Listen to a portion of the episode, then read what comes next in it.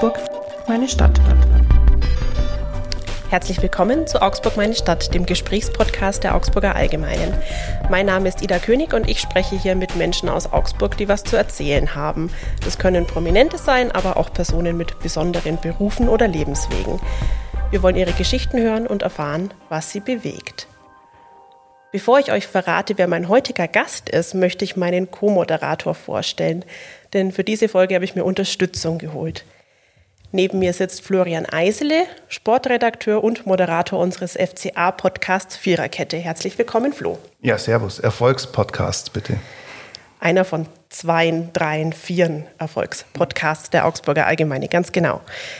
Ja, damit sollte auch klar sein, worum es heute geht. Es geht um Fußball, genauer gesagt um den FCA.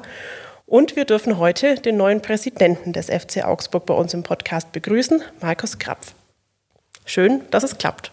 Ja, hallo zusammen, ich freue mich. Die gute Nachricht für alle FCA-Fans, den sportlichen Part dieses Gesprächs überlasse ich dem Florian. Und ähm, ich bleibe bei dem, was ich hoffentlich kann, und das ist ein bisschen den Menschen Markus Krapf euch näher vorzustellen.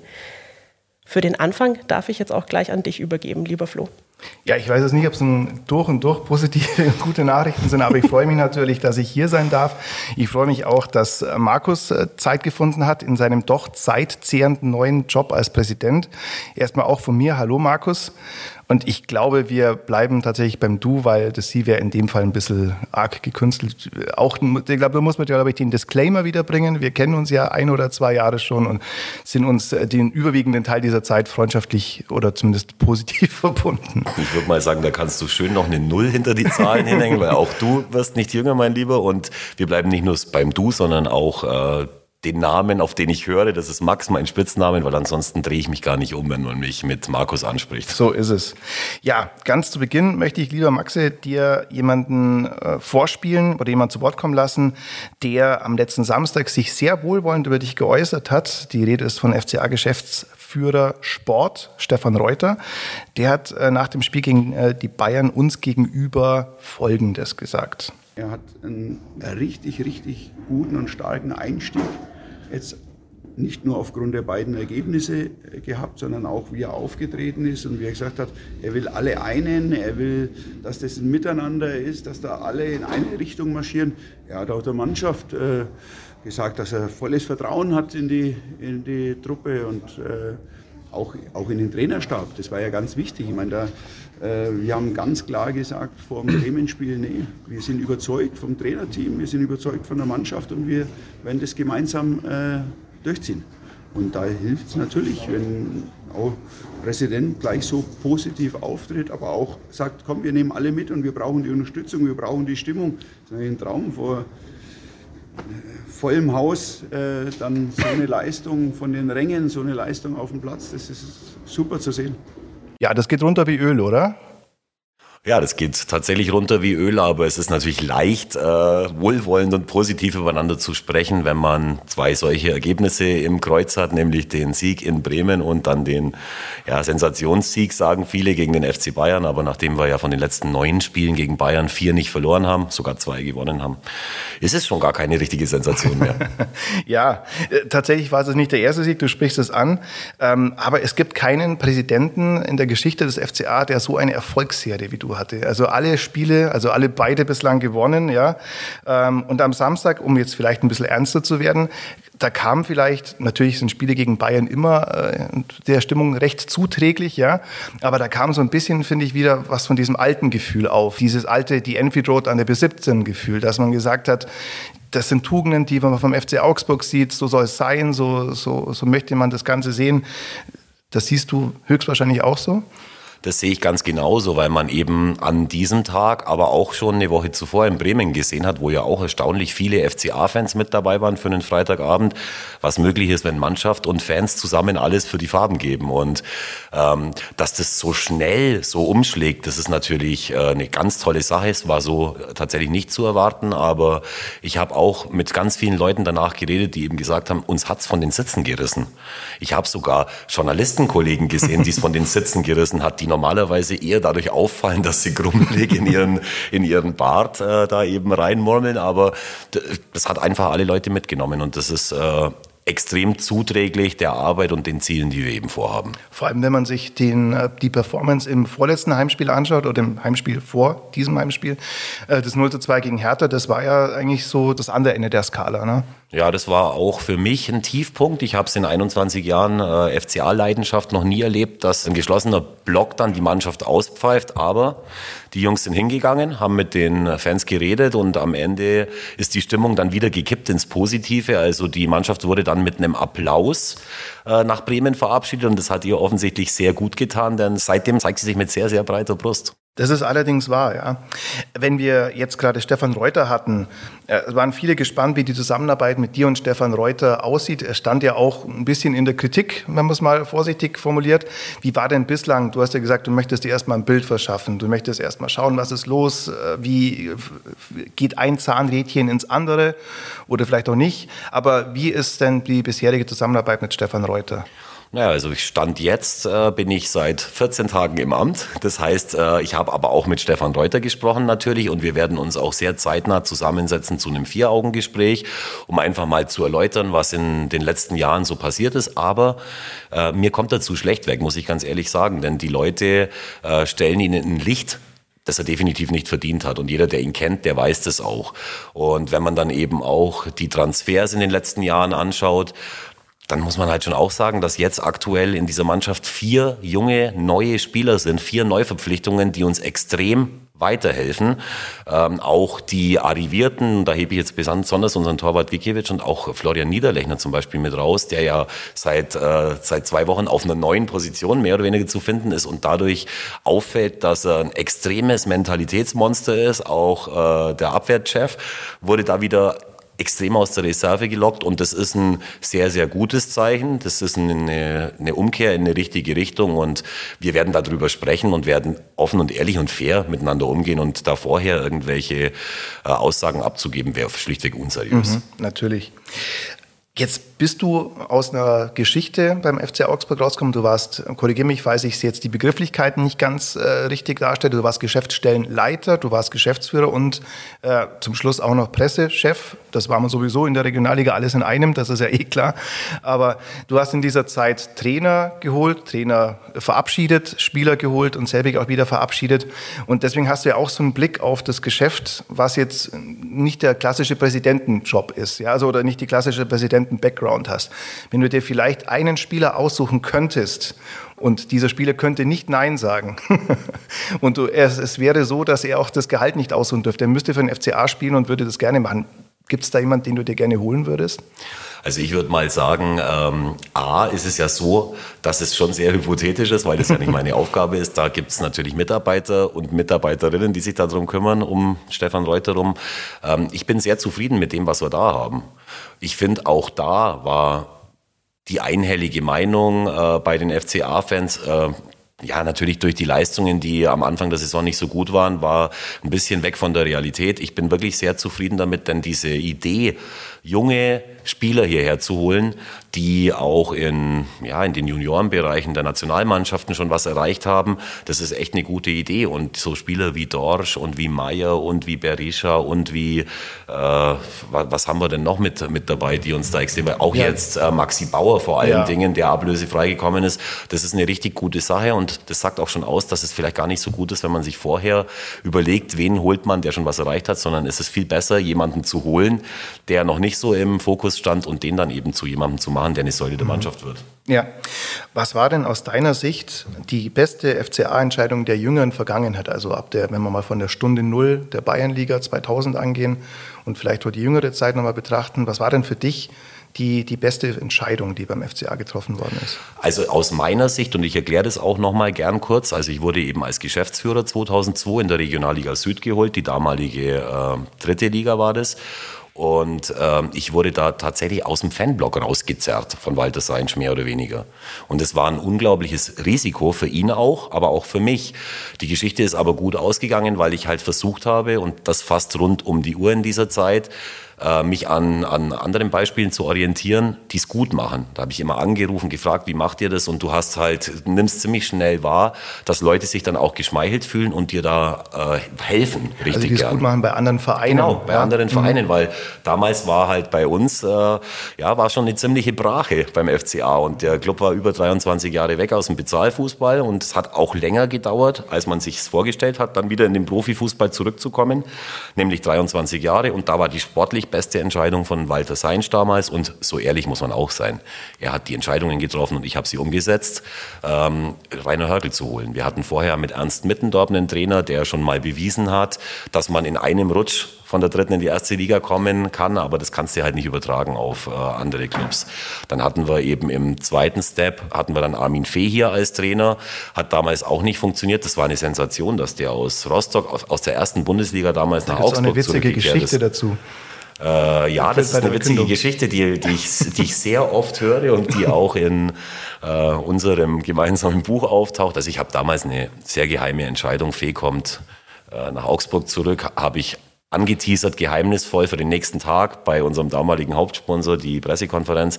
Ich habe halt nur leider dieses äh, Word-Dokument dann auch mit Fee dort Doc so bezeichnet, dass ähm, ja selbst die unausgeschlafensten Journalisten ge- gemerkt haben, woher der Weg weht. Aber man hat mir das verziehen, weil es einer von sehr, sehr wenigen Fehlern war, die ich da gemacht habe. Und es war halt einfach, weil ich mich dafür entschieden habe, akribisch und gewissenhaft für diesen Club zu arbeiten, ist auch was, was ich eins zu eins so auf meine Zeit als Präsident übertragen möchte.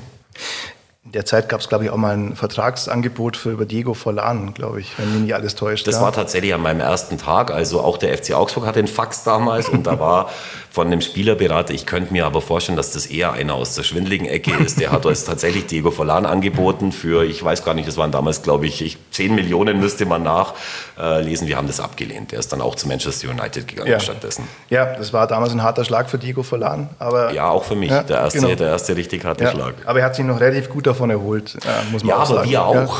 Ja. ja, das stimmt. Ja, jetzt waren wir bei, bei den guten Entscheidungen. Welche Entscheidung der FCA-Vergangenheit würdest du vielleicht auch gerne rückgängig machen?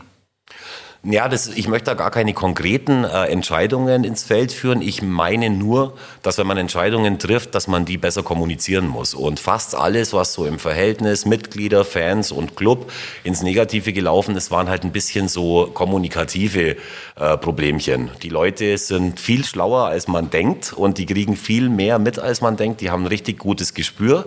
Und dabei hilft es, glaube ich, schon tatsächlich auch, dass ich äh, 50 Jahre meines Lebens fast immer in Augsburg war, bis auf Flo. Sechs Wochen? Genau, auf Interrail Ja, nach dem Abitur. ja. Da hat mich dann aber auch relativ schnell Montezumas Rache eingeholt und ich musste zurückkehren. Das waren die wilden Nuller. Nee, das, Das- waren die 90er. Das ja. war Ende ja. der, Ende der, nee, Anfang der 90er Jahre sogar. Ja. Ich habe Abitur gemacht, 91 auf St. Stephan, aber da willst du wahrscheinlich, Ida, nachher mehr drüber wissen. Das ist gut möglich, ja. Und äh, ja, das war also damals, ähm, ja, oder das ist diese Zeit halt einfach, ich denke immer, wenn ich nicht in Augsburg bin, dann versäume ich was. Und wenn man äh, weiß, was wir für eine tolle Stadt haben, in der wir hier leben, dann ist es auch ein Stück weit so. Also mir fehlt nichts, nie da gewesen zu sein, aber du kannst natürlich dadurch auch Strömungen in der Stadt, die der Augsburger und die Augsburgerin so äh, fühlen, kannst du vielleicht als Augsburger auch besser wahrnehmen, als wenn du eben die meiste Zeit deines Lebens woanders verbringst und nur zu den, zu den Spielen halt dann hierher kommst. Und das ist ja wirklich ein Alleinstellungsmerkmal, wenn man die bisherigen Präsidenten seit dem Restart, eigentlich muss man die FCA-Geschichte ab 2000 ja neu, sagen wir, das ist so eine Zensur. Da gab es Walter Seinsch, der hauptmäßig in Lindau wohnte oder in Münster und äh, jetzt Klaus Hofmann, der in der Welt, in Bad Oldesloe und in München vor allem. Und ja, und da bist du jetzt jemand, der natürlich ganz nah dran ist. Das ist schon ein großer Vorteil erstmal. Ja. Wobei aber Walter Seinsch damals dann schon auch seinen Lebensmittelpunkt hierher verlegt hat, ans Webereck in, in, in Augsburg im Fersi. Da hat er nämlich eine Wohnung gehabt mit einer wunderschönen alarmpinkfarbenen Wand, die er sich damals, wo er den Fernseher davor gehängt hat. Und dadurch hat der schon auch sehr genau gefühlt, was hier passiert. Und er hatte auch einen breiten Kreis an, ich möchte jetzt nicht sagen Informanten, sondern an Leuten, mit denen er eben auch bewusst, die er sich ausgewählt hat. Wen von den Leuten im Umkreis kann ich brauchen? Und die haben den dann schon informiert. Äh, zuletzt äh, scheint es ein bisschen anders gewesen zu sein. Und das ist aber nicht das einzige Alleinstellungsmerkmal. Das Alleinstellungsmerkmal hier, und das ist das, das die meiste Wucht hat, das ist eben, dass ich als Präsident äh, in keinster Weise irgendeine wirtschaftliche Verbindung äh, zum FC Augsburg habe, außer mit meiner Wirtschaft. in der Dominikanergasse. Und das ist schon ganz wichtig auch für die Vereinsmitglieder, dass einer der ihren eben jetzt äh, der, deren oberster Vertreter ist. Sag vielleicht allgemein mal, manche glauben ja, dass der FCA-Präsident so eine Art besserer Grüß-August sei. Dem ist definitiv nicht so. Aber vielleicht, äh, was darfst du genau entscheiden? Also wie sind deine Kompetenzen eigentlich? Ja, erstmal ist es ja schon so, dass viele Vereinsmitglieder oder manche und auch die Fans interessieren sich vielleicht gar nicht so, was in der Satzung drin steht beim FCA. Aber die Satzung des FCA schreibt eben, dass der Souverän, also die FCA-Mitglieder, wählt eine ein Vertretungsgremium. Und das ist bei uns der Aufsichtsrat. Und dieser Aufsichtsrat, der aus fünf Personen besteht, ist eben qua Satzung dazu ermächtigt, einen Vorstandsvorsitzenden auszusuchen. Der auch von den Mitgliedern gewählt wird, dieser Aufsichtsrat. Der Aufsichtsrat ja. wird direkt von den Mitgliedern gewählt, mhm. genau. Und deswegen ist ja auch wichtig für die Leute bei Mitgliederversammlungen da zu sein und sich genau zu überlegen, Wen wähle ich in dieses Gremium? Denn der fällt dann die Entscheidung auch, wer der Vorstandsvorsitzende ist. Und der Vorstandsvorsitzende bestellt dann ein Team, das er dem Aufsichtsrat vorschlägt. Im besten Falle wird es äh, so akzeptiert. Und das ist eben so die äh, die, die Vorgehensweise bei der Satzung vom FC Augsburg. Und auch habe ich auch bei, bei vielen Journalisten eben festgestellt, die eifrig über den FC Augsburg berichten, aber da auch gar nicht so wahnsinnig äh, sich damit auseinandergesetzt haben. Aber es ist schon wichtig. Und es ist vor allem deswegen auch wichtig, weil du als Mitglied dadurch dann eben ja auch Teilhabe an dem Club nehmen kannst. Und das möchte ich den Mitgliedern auch ermöglichen. Also das ist äh, nicht immer so gewesen und deswegen sollen es halt keine Entscheidungen sein, die in irgendeiner Form äh, den Eindruck erwecken könnten, dass man was zu verbergen hätte. Nein, die Leute sollen offen äh, beteiligt werden an dem, was hier so entschieden wird und das ist das, was mir vorschwebt und was ich so auch umsetzen werde und was ich auch schon getan habe in ersten Gesprächen, gerade auch mit Vertretern der aktiven Fanszene und äh, ja, mit, der, mit von der UBT und auch mit vielen anderen Mitgliedern, die da eben auch direkt tatsächlich auf mich zugekommen sind. Wie waren da die Rückmeldungen bislang?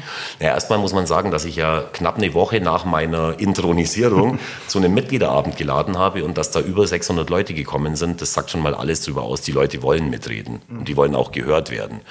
Und das wird nicht das letzte Format äh, gewesen sein, das wir so machen, sondern wir gehen jetzt im nächsten Schritt tatsächlich auch wieder auf so einen Mitgliederabend, wo wir ein paar konkrete Themen eben aber vorher äh, zusammen erarbeiten, dass man auch was umgesetzt kriegt. Denn es nützt ja nichts, wenn du äh, erzählst, wir machen das jetzt so und so und setzt es aber dann nicht um. Und das ist jetzt schon, äh, da will ich den Leuten aber auch keine Formate aufdrücken, sondern ich habe mit denen gesprochen, habe gesagt, was wollt ihr haben? Wo sollen wir uns treffen? Über welche Themen sollen wir reden?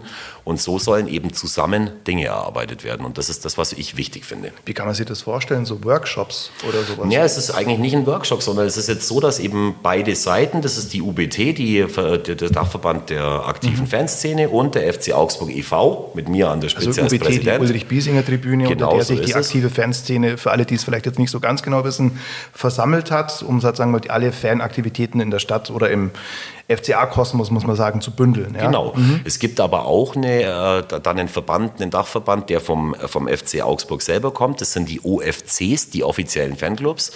Und in dieser Gemeinschaft gibt es eben jetzt, jeder überlegt sich, welche Themen können damit reingenommen werden in diesen Abend, dass man dann eben nicht allgemein spricht, sondern konkret über Themen spricht. Dann sagt man, was wollen wir bei diesen Themen wie erreichen? Und das werden wir dann gemeinsam umsetzen. Das ist kein Workshop, das ist einfach ein, ein Dialogabend. Mhm. Und dann ein fortgeführter Dialog sozusagen. Genau. Ja. Ähm, lieber Maxe, es gibt, äh, du weißt es, die schärfste Waffe jedes Journalisten, außer ich möchte jetzt auf keinen Fall irgendwelche Waffen auf dich richten, ja, aber ist das Archiv. Und Archiv zähle ich jetzt mal dazu unser gemeinsames Buch, was wir nicht nur zu zweit geschrieben haben, sondern auch zweiter Disclaimer mit den Kollegen Sianos, Walter Sianos, Andi Schäfer, Tillmann Horch. Gibt es in der zweiten Auflage, glaube ich, immer noch zu kaufen. Genau, da haben wir noch fünf Geschichten drauf gesmashed, wo dann auch unser Europabesuch irgendwie dann mit inkludiert ist. Stimmt, ja. Ist aber schwer zu kriegen, das Ding. Das ist richtig sagen, so, ja. ja. Also wenn man vielleicht noch seltene Restexemplare kriegt, warum nicht? Aber ich habe es deswegen mitgenommen heute zu diesem Gespräch, weil da gibt es eins, du ahnst es vielleicht, welches Kapitel ich... Ich habe keine Ahnung. Na, okay. Äh, das Kapitel heißt, weil der FCA fünf Jahre ein reales Managerspiel war. Es war nämlich dein reales Managerspiel. Und es wird nicht ganz, aber so ein bisschen jetzt auch wieder dein Managerspiel. Ähm, und da sprichst du oder schreibst du, muss man sagen, über deine Zeit als Geschäftsstellenleiter. Ich habe ihn, gemeint ist der Job, nicht weniger als fünf Jahre lang, so gut ich es konnte, ausgeübt. Ich habe die Bierpreise gesenkt, das Trikot ausgesucht, den Ausrüster vom Hof gejagt, zwei etablierte Trainer gefeuert. Wir haben das Stadion ausverkauft und sind nach 26 Jahren wieder in den Profifußball aufgestiegen. Ich habe viele Menschen kennenlernen dürfen von der Creme de la Creme des deutschen Fußballs auf die meisten hätte ich gerne verzichtet. Ich war also mittendrin statt nur dabei. Genießen kann ich den Fußball allerdings erst wieder, seit ich nicht mehr für den FC Augsburg arbeite. Denn es ist ein reiner Segen, nur wenig oder nichts davon zu wissen, was wirklich hinter den Kulissen passiert. Viele dieser Dinge sind nämlich maximal dazu angetan, dem echten Fußballfan die echte Fußballromantik zu verleiden. Und diese Romantik ist es, die uns Woche für Woche zum Lachen und zum Weinen bringt. Ja, Maxe. Das hat sich jetzt geändert. Also erstmal Hut ab vor deiner, vor deiner Spürnase und, und, auch, weil du das Buch zu Hause hast. Ja, ich hatte ja jetzt äh, über 15 Jahre Zeit, mich zu erholen. Und wir reden hier von einem Ehrenamt. Und es ist schon ein Unterschied, ob ich für einen Job bezahlt werde oder auch nicht. Nichtsdestotrotz ist es äh, oder ist eine Entwicklung beim FC Augsburg für mich als Mitglied zu spüren gewesen, mit der ich unzufrieden war. Und ich habe auch, du hast es exaltiert vorgelesen, was ich gemacht habe. Ich habe wirklich hart dafür gearbeitet, dass, übrigens ein Fehler in dem Buch, nicht 26, sondern es waren nur 23 Stimmt. Jahre, dass das keiner gemerkt hat, wirklich hart daran gearbeitet, dass der FCA auch da steht, wo er jetzt steht. Das haben ganz viele andere Menschen auch getan. Aber ich möchte nicht, dass es irgendwann mal in eine Richtung geht, die das Ganze irgendwie dann vielleicht äh, zurückwirkt. Und da ist es wirklich, ist es wirklich so, es wäre vielleicht angenehmer gewesen, irgendwie gar nichts zu machen oder sich in ein anderes Gremium vielleicht wählen zu lassen. Aber da ist es wirklich so, dass ich schon in meiner Stadt das habe ich schon wieder gesagt. Ein Freund von mir hat gesagt, ich soll nicht so oft meine Stadt sagen, weil ich bin nicht so. Kaiser Augustus. In der Stadt, in der ich wohne und die ich liebe. Ja, aber das ist ja auch aber meine Stadt. das passt auch hervorragend ja. zu unserem Podcast. Ja, ja, ja heißt ja auch so. Ist, ist, ist absolut so. Aber wichtig ist auch, äh, so gut man kann, irgendwie da äh, mitzuhelfen, dass die Stadt nach vorne kommt. Und der FC Augsburg ist ein unglaubliches Element für die Stadt. Wir müssen nur mal überlegen. Ich glaube, wir sind in den letzten Jahren von 4.700 Hotelbetten auf knapp 7.000 Hotelbetten gekommen. Das ist nicht nur wegen wegen dem FC Augsburg, sondern bestimmt auch wegen dem UNESCO-Weltkulturerbe.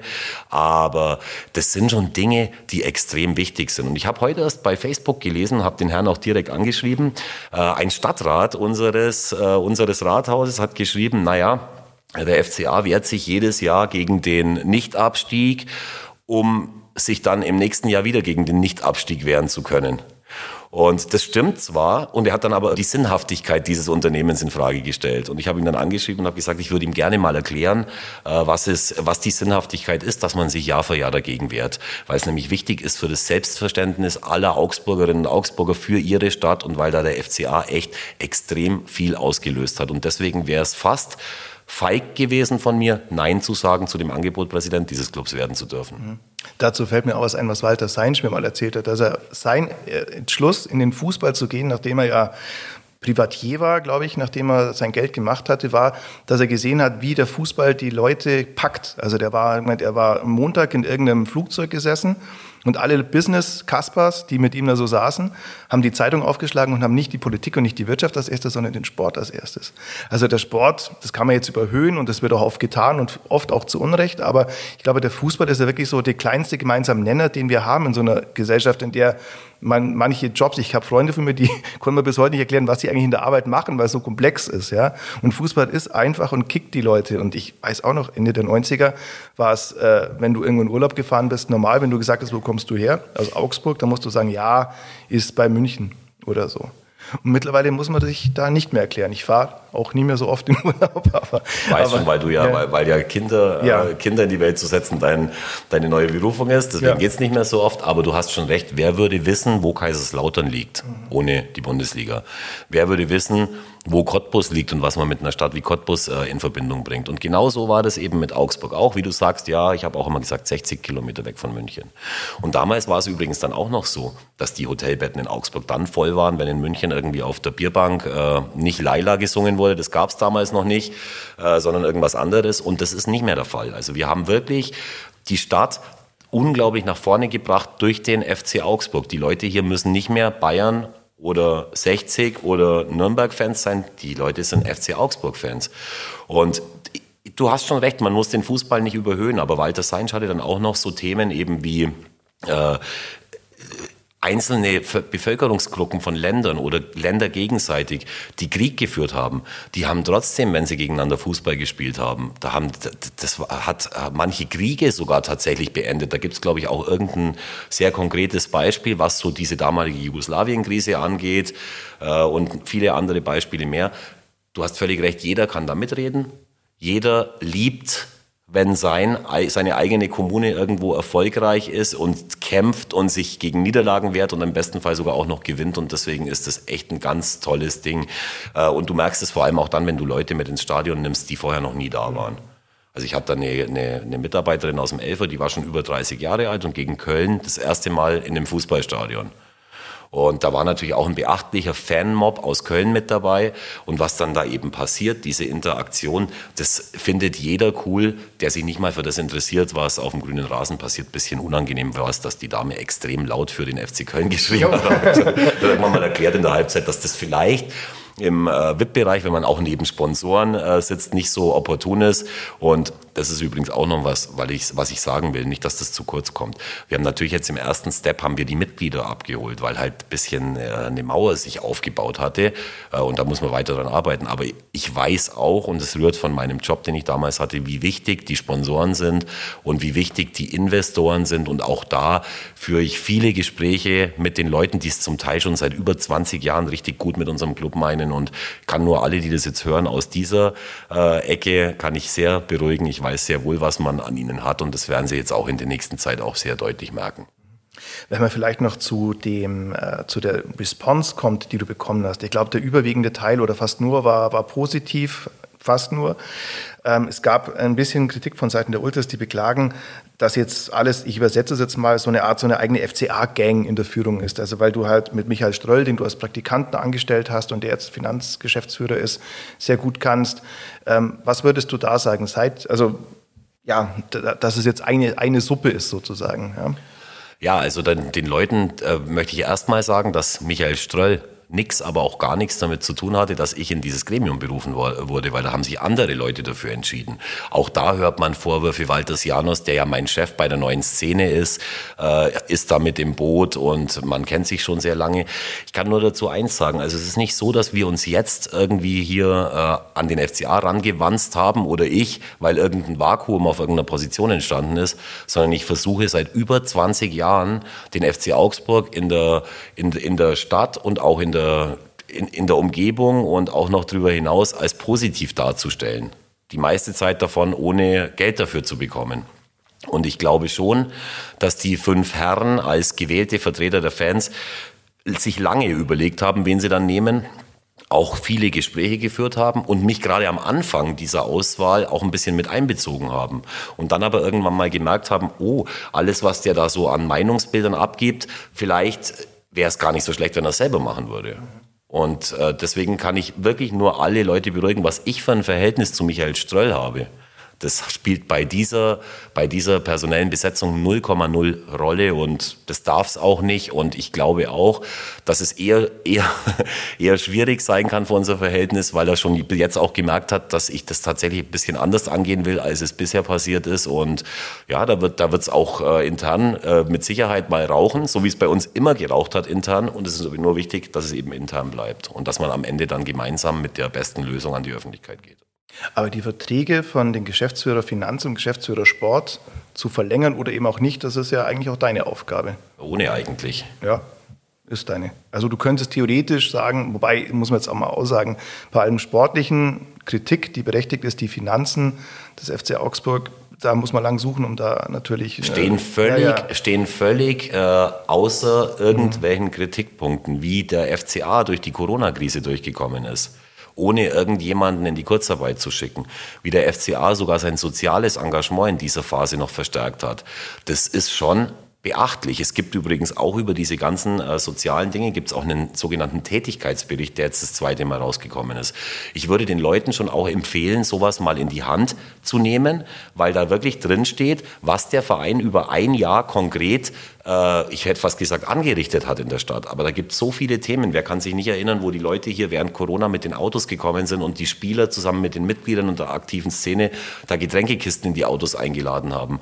Dann haben sie ähm, bei der Wärmestube ist es, glaube so, ich. ja. Mhm. Da, auch da ist der FCA extrem unterstützend. Übrigens aber auch immer bemüht darum mit den, mit den Sponsoren zusammen. Also mit Riegele kann ich mich erinnern, die haben da, da haben dann alle Seiten irgendwie davon profitiert und das ist schon ganz, ganz tolles, was da passiert. Und das finde ich auch wichtig, dass das die Leute wissen und das muss man ihnen vielleicht noch mehr nahebringen und das wird auch eine, äh, eine, eine Sache sein, auf die ich mich in Zukunft auch kaprizieren möchte, wie wir in der Präsidenten äh, Riege zu sagen pflegen. Nachdem wir jetzt ein Thema angeschnitten haben, wo es nicht nur um Fußball geht, äh, werde ich mal dazwischen grätschen, was ich mich schon die ganze Zeit frage. Woher kommt diese Riesenfaszination und auch diese Liebe für den FCA? Also es hätte ja auch ein anderer Club in Augsburg sein können. Ich glaube, darüber hinaus kommt nicht in Frage, aber woher kommt's? Ich bin der ehrliche, der offene und der direkte Präsident. Deswegen sage ich euch auch, ich hatte eine große Liebe zum Fußball über den FC Bayern. Ich bin 1971 geboren, ich war im Olympiastadion im Block Q2 gesessen und irgendwann mal kam der Tag, an dem der FCA, der sportlich für die neu geschaffene dritte Liga qualifiziert gewesen wäre, aber aufgrund einer äh, Investorenpleite eben dann in die Bayernliga, in die vierte Liga runtergereicht wurde ohne eigenes Verschulden mehr oder weniger. Und da habe ich zusammen eben mit Walter Janus, der im Aufsichtsrat sitzt und später auch Fanbeauftragter geworden ist, beschlossen, hey, wir machen jetzt was für den FCA. Ähm, dass das dann so schnell, so fruchtbar ge gewesen ist und er dann im Aufsichtsrat war, ist er nämlich auch schon seit dieser Zeit, Fanbeauftragter war, alles im Ehrenamt und ich irgendwann mal Geschäftsführer dieses Clubs war, das war schon ein Fußballmärchen, vor allem wenn man sich auch überlegt, was wir alles erleben durften. Wir haben dritte, zweite, erste, wir haben drei Aufstiege miterlebt. Wir waren am Ende in Liverpool, in äh, Bilbao, in Belgrad und in Alkmaar bei europäischen Spielen, wo ich wirklich ehrlich mir eine Gänsehaut über, über den ganzen Krapf läuft, wenn ich da überhaupt nur dran denke. Ich weiß auch noch, wo ich das erste Mal im Westfalenstadion gesessen bin gegen Dortmund äh, und dann eben gesehen habe, die Bude ist bumsvoll bis unters Dach. Da gab es nur das Problem, dass Nobby Dickel, der Stadionsprecher, damals ein paar harte Worte beim BVB-Radioformat eben gesagt hat und gesperrt war an dem Tag. Und die Dortmunder haben dann gebockt und haben auf einen Stadionsprecher komplett verzichtet. Und dennoch war die Stimmung abartig. Und wir saßen da in dem vollen Stadion und der FCA hat gespielt. Oder wie zum ersten Mal nach dem Aufstieg in die zweite Liga hatten wir das erste Spiel, hatten wir gegen Köln an dem Montagabend. Und das war ausverkauft, das Rosenau-Stadion. Und das Spiel war live im Fernsehen zu sehen. Es gab ja vorher die Möglichkeit gar nicht. Es waren keine FCA-Spiele irgendwo live zu sehen. Der FCA war in der Fußball-Diaspora. Und wir sind jetzt an dem Punkt, an dem wir sind, im zwölften Jahr in der Bundesliga. Und deswegen sage ich immer, eigentlich ist auch das jetzt wieder eine Riesenchance, weil jeder jammert, äh, wie schlimm das beim FCA ist. Es ist alles erstmal grundsätzlich gut. Aber es soll halt noch besser werden. Und dafür äh, gilt es zu arbeiten, dass einfach alle geeint werden, die sich an einem Fortgang oder an einem Step nach vorne für den FCA beteiligen wollen und dieses nicht äh, übereinander, sondern miteinander reden. Das habe ja nicht ich erfunden, das hat Walter Seinsch immer gesagt und am Anfang klingt es wie eine Plattitüde. Aber das ist auch was, was ich jetzt mache. Es gibt natürlich ein paar Leute, die sind gar nicht so richtig, finden es gar nicht so richtig geil, dass ich der neue Präsident bin. Und dann laufe ich in, an denen am VIP-Bereich vorbei und die schauen weg. Da gehe ich hin und sage, hey, Junge, was ist los? Wieso schaust du weg? Wenn, ist doch nicht schlimm, wenn du das nicht gut findest, aber sag's mir, warum und lass uns einfach zusammen reden. Und das nimmt so viel Druck vom Kessel. Ich habe das jetzt wirklich schon bestimmt fünf bis zehn Mal erlebt in den letzten paar Tagen und das ist echt extrem wichtig. Mhm. Was sagen die Leute dann, wenn du sagst, wo ist das Problem? Ja, das ist ja auch was, was du gerade vorhin äh, zum Beispiel gesagt hast. Irgendwelche Konstellationen, die sie bedenklich finden. Warum ist das so? Dann versuche ich das halt zu erklären, warum das so ist. Und versuche das aber den Leuten auch noch zu erklären, warum manche Dinge ich sogar als Vorteil und überhaupt nicht als Nachteil sehe. Es ist nur halt nun mal so, dass ich bis jetzt viel geredet habe. Davon abgesehen, dass ich der Sechs-Punkte-Präsident bin, aber äh, natürlich zeigen muss, ähm, wie die Sachen jetzt dann eben auch abgearbeitet werden, von denen gesprochen worden ist. Und ich kann nur allen Leuten sagen, ich lebe hier mit meiner Familie. Und wenn irgendwann mal in zwei Jahren jemand sagt, hey, der Dampfblau oder was der alles erzählt hat, nichts davon hat er umgesetzt, den Schuh ziehe ich mir nicht an. Egal was für Konstellationen irgendwo herrschen, sondern ich versuche alles das, was ich als positiv für den Club empfinde, auch so gut es geht umzusetzen. Du hast gerade eben gesagt, diese, diese Phase, ich weiß noch, dieses Spiel gegen Köln, das fand ich auch magisch irgendwo. Ja, weil man zum ersten Mal mal wirklich wieder auf dieser Fußballlandkarte drauf. Es gab für alle Journalisten die, die Augsburg-Schlüsselanhänger, die heute noch bei mir zu Hause rumhängen. Da rette ich, die ja, macht genau, an. Ja. Ganz genau. Und, äh, und ja, und, und das, das gab so viele, auch das Spiel gegen 1860 München, dieses 3-0 in der Allianz Arena, das Wahnsinn. Also ich glaube, da werden Generationen von, von Fans noch davon zehren.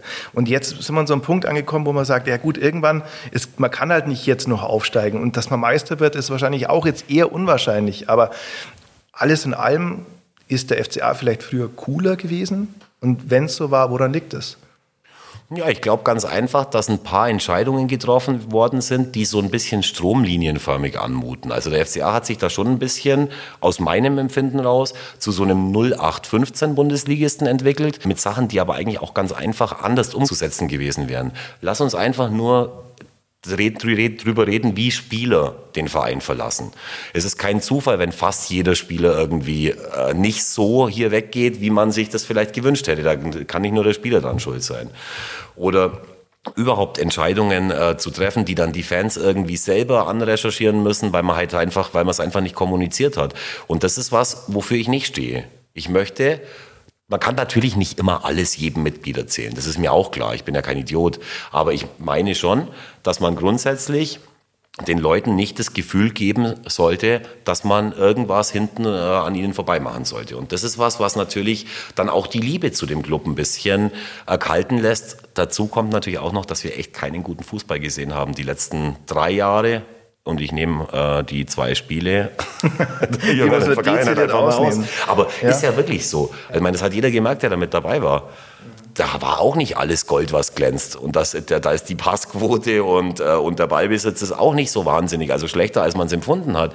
Aber man hat halt eventuelle Defizite, hat man halt durch 111 Prozent Einsatz und Engagement eben äh, dann gerade gebogen. Und dafür sollte der FCA stehen.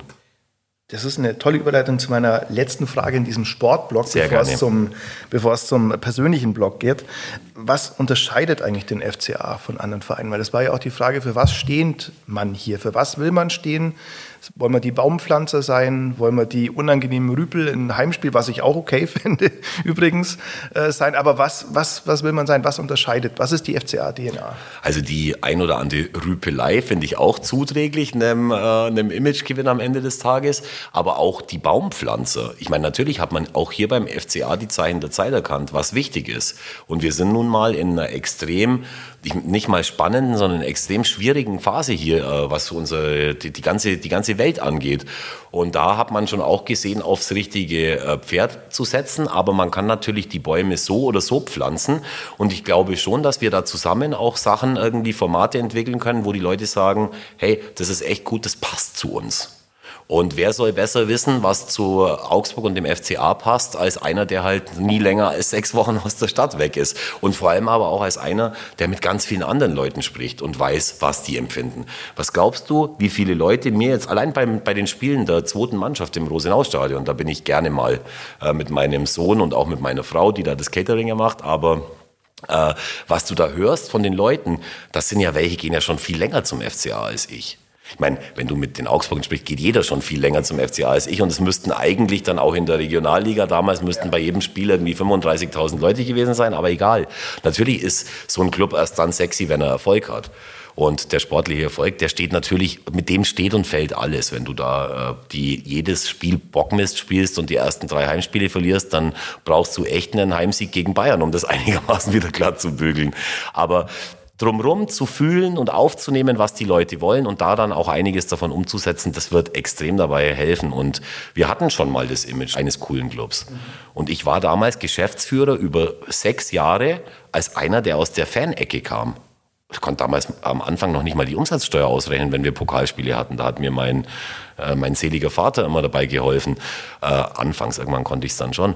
Wir haben jetzt einen Geschäftsführer Finanzen, der hier als Praktikant angefangen hat. Und das ist übrigens auch ein Alleinstellungsmerkmal. Hier wird nicht so mit der Kohle, so Fuffis in den Club mäßig irgendwie in der Gegend rumgeworfen, wie das bei vielen anderen äh, Clubs der Fall ist. Nein, die Jungs, die hier arbeiten, die sind alle maßgeblich daran beteiligt, dass hier alles so ist, wie es ist und die versuchen das zusammenzuhalten.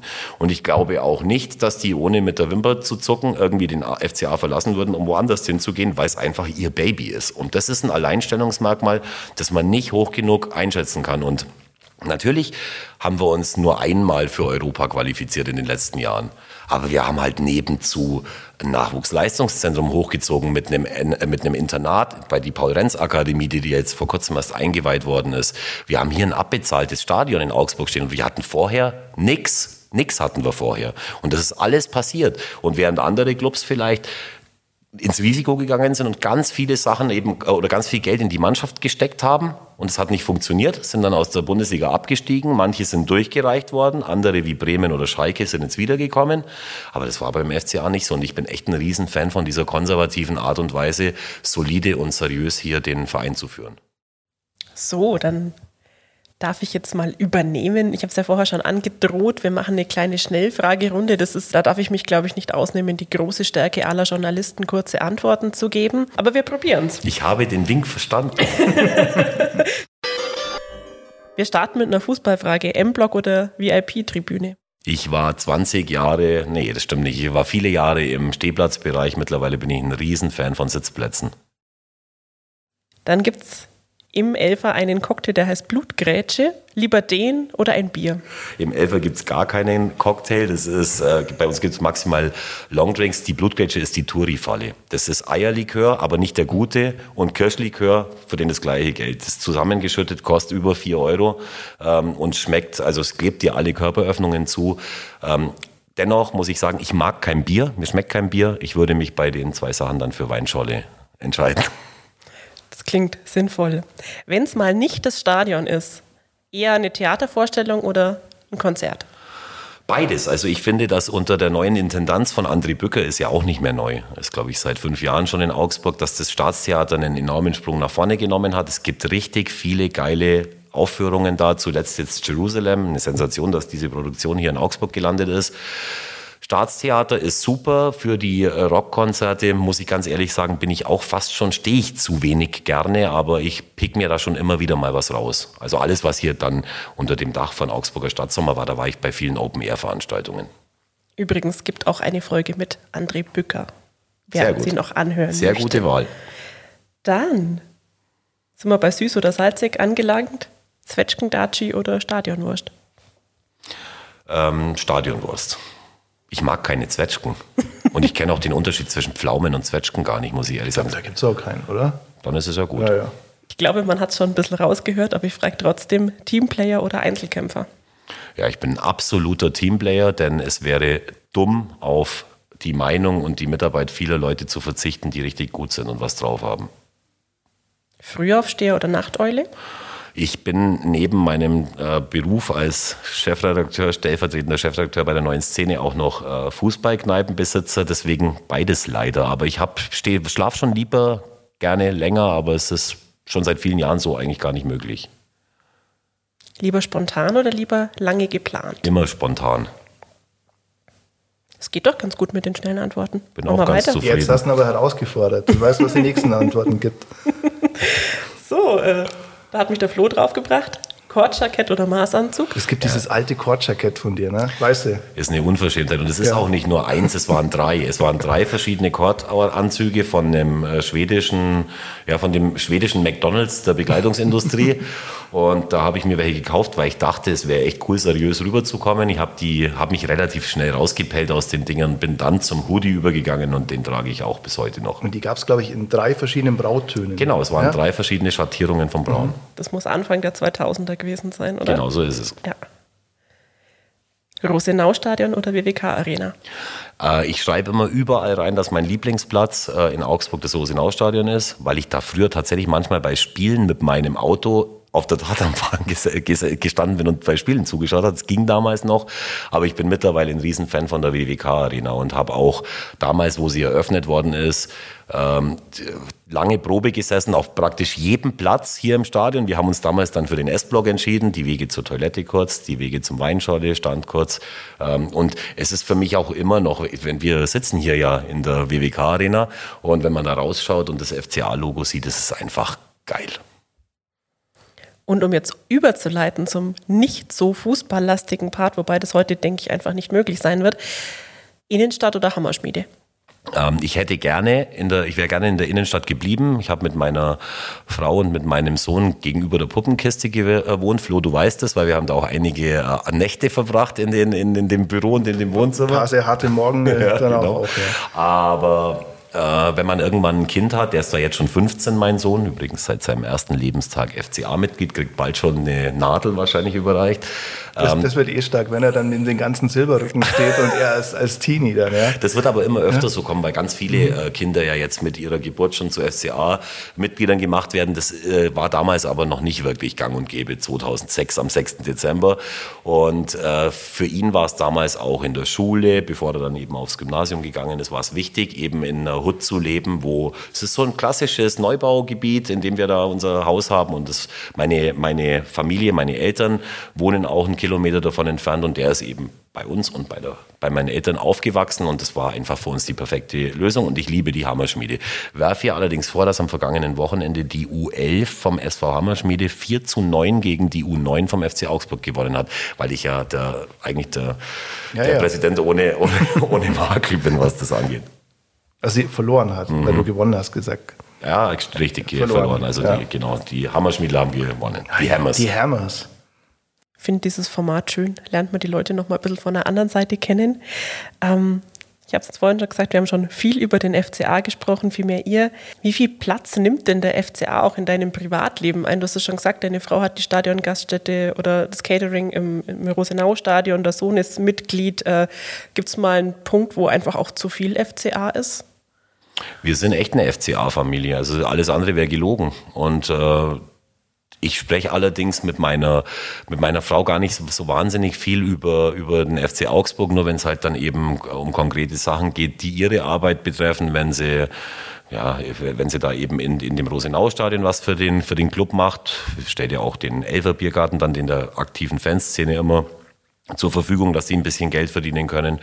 Aber mit, mit Max, also mit meinem Sohn, der heißt wirklich Max, ähm, über Fußball zu reden, tut echt gut, weil der für seine 15 Jahre extrem reflektiert ist und mir auch äh, immer mitteilt, wie er Leute beurteilt. Der wird nie ungefragt da irgendwas sagen, aber wenn, also er hat einen ganz anderen Blickwinkel als ich, Irene auch, aber ist schon ganz gut, wenn, wenn du weißt, dass in der Familie alles gut meinen äh, mit, die, mit diesem Club und das ist ist halt so. Es ist auf jeden Fall auch kein Nachteil, dass wir eine FCA-Familie sind. Und ich glaube, Irene ist, ist sehr emotional, oder? Ja, die ist tatsächlich noch emotionaler als ich und da muss ich sie auch manchmal einbremsen, weil meine Frau wurde ja bei der letzten Jahreshauptversammlung zur ersten Frau in einem Gremium des FC Augsburg mit einer überwältigenden Mehrheit gewählt und ist seitdem Ehrenrätin dieses Clubs und auch völlig zu Recht. Also ich merke schon, so einen richtigen Moment ohne FCA eigentlich nicht möglich, oder? Ja, also es gibt, es gibt schon auch äh, in dem Familienleben auch Dinge, wo der FCA keine Rolle spielt, aber es, äh, ich würde jetzt sagen, ein Tag ohne FCA ist, wo es nie um den FCA geht, eher nicht. Wie hat sich denn dann der Alltag verändert, so in den letzten zwei Wochen? Ja, da habe ich mir mittlerweile auch eine Standardantwort drauf geschafft. Das habe ich mir gedacht. Also ja. es, ist, es ist, aber die ist, ist tatsächlich so, es ist einfach intensiver geworden alles. Also du, du musst mit ganz, oder du nicht musst, sondern du willst und doch, du musst es auch mit ganz vielen Leuten sprechen, eben um zu hören, warum ist die Entwicklung jetzt äh, nicht durchweg positiv gewesen in den letzten Jahren, um da eben aufzunehmen, was man dann einfach anders machen muss. Und da gibt es eben ganz viele Interessengruppen beim FCA. Das sind innerhalb der Mitglieder ist es die aktive Szene, dann eben die, die vielleicht nur Mitglied sind, weil sie zweimal im Jahr den FC Bayern sehen wollen, einmal in der Liga und einmal im Pokal und traditionell. Und dann gibt's aber eben auch die Sponsoren und dann gibt's aber auch die Investoren und jeder ist natürlich daran interessiert, dass er nicht zu kurz kommt bei so einem Club. Und da bin ich gerne bereit, das verbindende Element zwischen diesen ganzen Interessengruppen zu sein. Und das kostet natürlich Zeit, aber es erweitert auch unglaublich den Horizont und du lernst Leute kennen, die du ansonsten niemals kennengelernt hättest. Aber nervt es nicht teilweise auch immer wieder dasselbe erklären zu müssen, warum du das jetzt machst, warum es jetzt früher vielleicht in manchen Bereichen besser war, was du ändern willst? Du musst ja, also den Text, den du uns heute ja auch schon erzählt hast, ich glaube, der kam jetzt auch nicht zum ersten, nicht zum zweiten und auch nicht zum zwanzigsten Mal bislang. Oder? Also noch nicht. Ja? Nee, überhaupt nicht.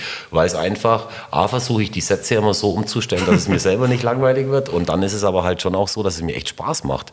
Und dass ich auch weiß, was das für eine Chance ist, für mich, da aktiv wirklich dann beteiligt zu sein, hier zu helfen, dass es gut weitergeht, vielleicht sogar noch besser weitergeht. Und das ist echt, ist was, was mir, was für mich auch eine Ehre ist. Es macht mir Spaß. Welche Stärken muss man denn als Mensch jetzt in so einem Fall mitbringen? Also Kommunikationsgabe muss vorhanden sein, das hört man raus, aber es klingt schon auch nach einem sehr intensiven und zeitintensiven Beruf, beziehungsweise jetzt in dem Fall Ehrenamt. Ja, genau. Und ich glaube, es ist vielleicht auch gar nicht so ganz unwichtig, dass es ein Ehrenamt ist, weil man dann eben dir vielleicht eher abkauft, dass du es ohne irgendwelche Interessen machst.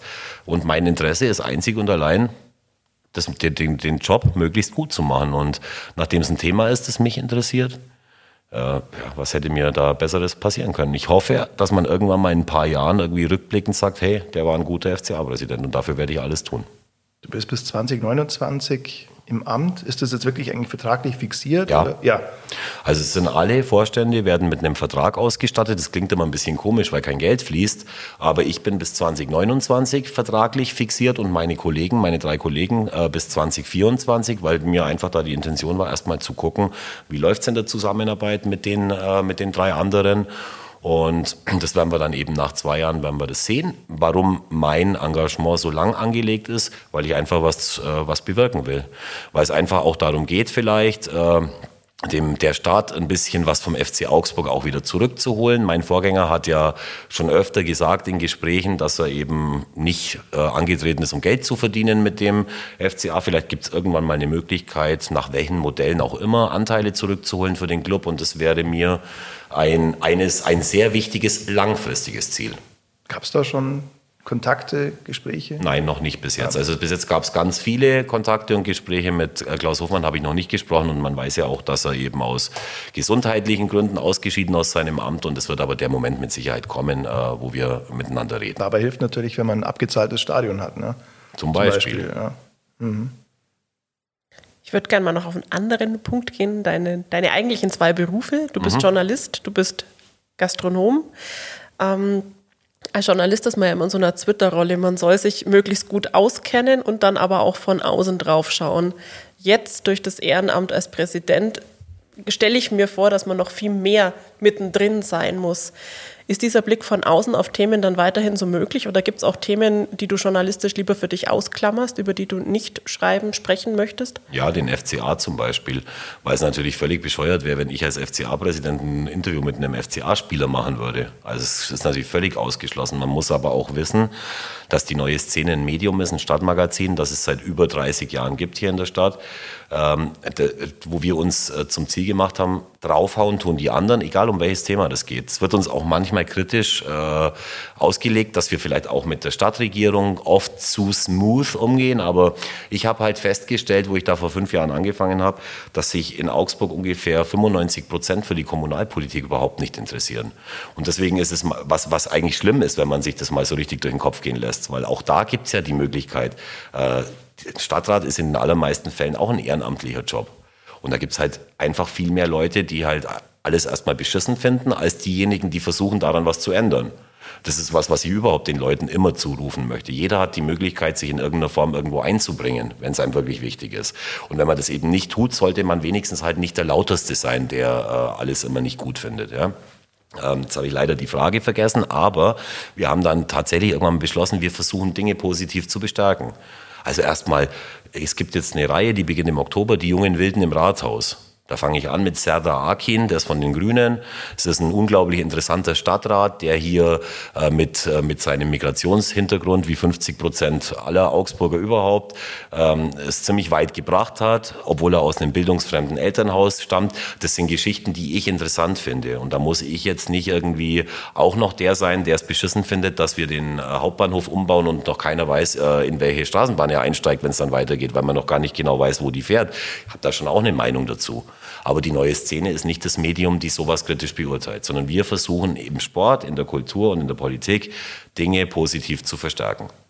Mein Job läuft, mein Job läuft ganz normal weiter, aber ich klammer einfach bei meiner journalistischen Arbeit den FCA aus. So einfach ist es. Gibt es denn einen Unterschied zwischen dem Präsidenten Markus Krapf, zwischen dem Journalisten und auch dem Wirt in deiner Persönlichkeit oder versuchst du überall so ähnlich wie möglich aufzutreten? Ja, weil nämlich das Allerwichtigste ist, authentisch zu sein. Und ich glaube, auch das merken die Leute ganz schnell. Wenn ich hier jetzt anfange, in so einem Gespräch anders zu sein, als ich es vorher war, dann lachen sich doch alle schlapp. Also das ist absoluter, absoluter Blödsinn. Das Allerwichtigste für mich ist mir meine Authentizität zu wahren. Ich kann sogar das Wort aussprechen. Das hat, glaube ich, Nagelsmann in der jüngsten PK nicht geschafft. In ja, das haben schon viele probiert ja. und nicht geschafft. Der war ja. sowieso insgesamt ein bisschen einsilbig, aber das ist ein anderes Thema. Nein, also das ist extrem wichtig. Es gibt aber natürlich schon auch ein paar Dinge aus meiner Vergangenheit, die ich anders machen muss. Also ich muss viel weniger emotional sein. Ich kann den Leuten nicht direkt ins äh, Gesicht sagen, wie beschissen ich sie finde, sondern muss das halt einfach mit schöneren Worten tun. Und ich werde es den Leuten aber auch sagen, denn äh, es ist wirklich so, wenn du direkt bist und Leute direkt auf irgendwas ansprichst, was unangenehm ist, dann äh, nehmen das viele halt einfach extrem ungern entgegen. Jed, keiner hört gern, wenn er kritisiert wird. Aber du kommst halt keinen Schritt weiter, wenn du Dinge nicht ausräumst. Ich möchte eigentlich auch noch einen anderen Aspekt von dir, den wir bislang fast, ich glaube sogar überhaupt gar nicht äh, berücksichtigt haben. Nämlich, du bist ja auch nicht nur Journalist und äh, Vereinsoberer, also Besitzer eines Vereins. Nein, Besitzer bist du nicht, aber Chef eines Vereins, sondern du bist ja auch Sänger. Du hast sogar zwei Bands, die FCA Allstars und Top Rakete. Du sagst immer bei sowas Großes, die Frau, die da singt, das bist du. Genau. Ja. Und ähm, du hast mir vor ein paar Jahren gesagt, dass du komplett äh, überrascht warst, also bei Top Rakete die Revival Tour zusammen mit den Hyde Parkers durch Augsburg hattest, wie anstrengend das Ganze eigentlich ist. Das heißt, ich fände es aber trotzdem interessant, wenn der FCA-Präsident mal die Hymne singt vor dem Spiel. Ja, das wäre total interessant, aber ich sag's euch ganz offen, wir haben mit den FC Allstars, so spricht man das richtig aus. Entschuldigung. Und wir hatten übrigens mit den Hyde Parkers zeitgleich eine Revival-Tour nicht zusammen und unsere Revival-Tour bestand aus einem Konzert in der Ballonfabrik, um das mal richtig zu stellen.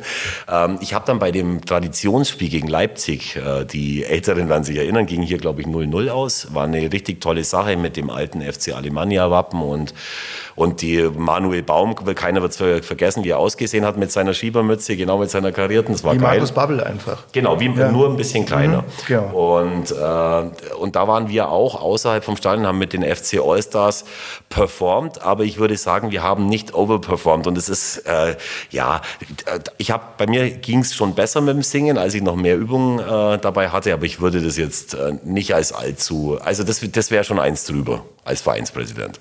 Ich würde gerne nochmal auf den Wirt zurückkommen. Ich höre da auch lieber Sportdirektor. Im Elfer bin ich der Sportdirektor. Okay, der Sportdirektor Nein, im natürlich Elfer. Der Wirt. Die Augsburger sind jetzt nicht dafür bekannt, dass sie sofort sagen, was sie umtreibt. Das hat man schon öfter, auch mit den Menschen, die dann eher für sich behalten und man aber schon diese Schwingungen spürt. Jetzt ist das Elfer ja überschaubar groß ähm, die Menschen öffnen sich in der Kneipe eher. Ähm, hat sich da denn schon was verändert, seit sie wissen, oh oh, der Präsident ist auch anwesend? Oder ist es eine weiterhin offene Kommunikation, wie sie schon immer dort war? Ich bin jetzt seit zwei Wochen nicht mehr aus der Küche rausgekommen, obwohl, obwohl wir nur zwei Tiefkühlgerichte anbieten. Nein.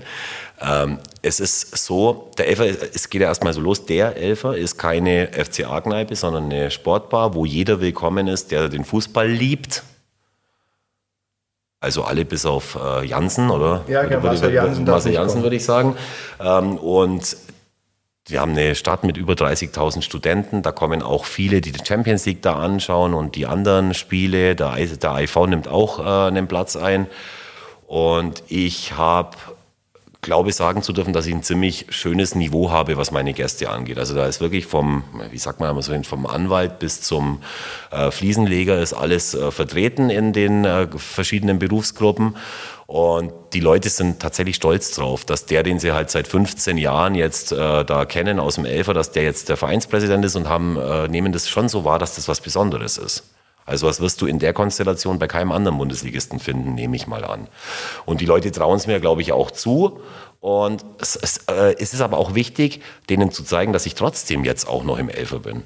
Und wenn dann, wenn ich Leute sagen habe, ah, jetzt wird der dicke Wirt, wird, äh, wird der Präsident, denn das ist ein Spitzname, den ich mir mal selber gegeben habe. Aber die, die mich kennen, wissen, dass es mir zuzutrauen ist. Und für mich ist es auch extrem wichtig, den Leuten zuzurufen, dass ich sehr stolz bin auf diesen gastronomischen Betrieb, denn man kann Gastro auch so und so machen. Und ich glaube, sagen zu dürfen, dass der Elfer tatsächlich in den letzten 15 Jahren auch einen Fußabdruck in der Stadtgesellschaft hinterlassen hat. Denn viele Leute, die auch von außerhalb kommen, sagen mir, sowas haben sie noch nie erlebt, dass sie in eine Stadt kommen und dann in ihrem Trikot von ihrem Verein drin sitzen dürfen und solange sie sich ordentlich aufführen, willkommen geheißen zu werden. Und das ist was, was man auch auf den FCA übertragen kann, würde ich mal sagen. Und äh, ja, das muss nur eben auch authentisch bleiben und so genauso weitergehen. Aber da möchte ich doch nochmal einmal nachfragen, hat sich verändert, wie die Leute dir begegnen oder ist das so wie immer? Es kann natürlich schon sein, dass ich jetzt dann irgendwann mal ungehalten werde, wenn der Nächste fragt, darf ich immer noch du zu dir sagen? Habe ich am Anfang noch aus Höflichkeit gelacht, jetzt äh, kräuseln sich dann schon irgendwie so meine, meine Falten auf der Stirn. Aber auch das kann ich ertragen. Nee, es, die, es soll sich eben gar nichts verändern. Genauso muss es bleiben. Es bleibt alles so, wie es ist. Ja, nur, dass alles besser wird. Apropos, bleibt alles so, wie es ist. Ähm, ich würde gern noch ein bisschen über Augsburg sprechen, ähm, auch über das Augsburger Nachtleben. Der Elfer, wie ich jetzt gelernt habe, ist natürlich ein Teil davon. Ähm, wir hatten es in diesem Podcast schon öfter, dass das Augsburger Nachtleben die letzten Jahre schon auch gelitten hat. Also ähm, schon vor Corona war es nicht ganz einfach, mit Corona jetzt noch viel mehr. Gibt es Orte in der Stadt, die aus deiner Sicht fehlen? Gibt es Lokalitäten, die fehlen oder ist eigentlich der Ruf äh, zu schlecht für das, was Augsburg hat? Ja, glaube ich schon, denn ähm, ich habe hab auch für die kommende Ausgabe das 10 Interview gemacht mit Leon Hofmockel. Das ist ein Koch, der mit 28 Jahren sich in Köln äh, seinen ersten Michelin-Stern erkocht hat und äh, aus Augsburg stammt und die Karriere total äh, ja, stringent verfolgt hat, nachdem er aus dem Holbein-Gymnasium abgegangen ist nach der mittleren Reife. Den habe ich gefragt, wie beurteilst du dieses Segment in Augsburg mit Sterneküchen? Haben wir drei mittlerweile, die einen Stern haben. Ja? Dann äh, es weiter, die Kantine.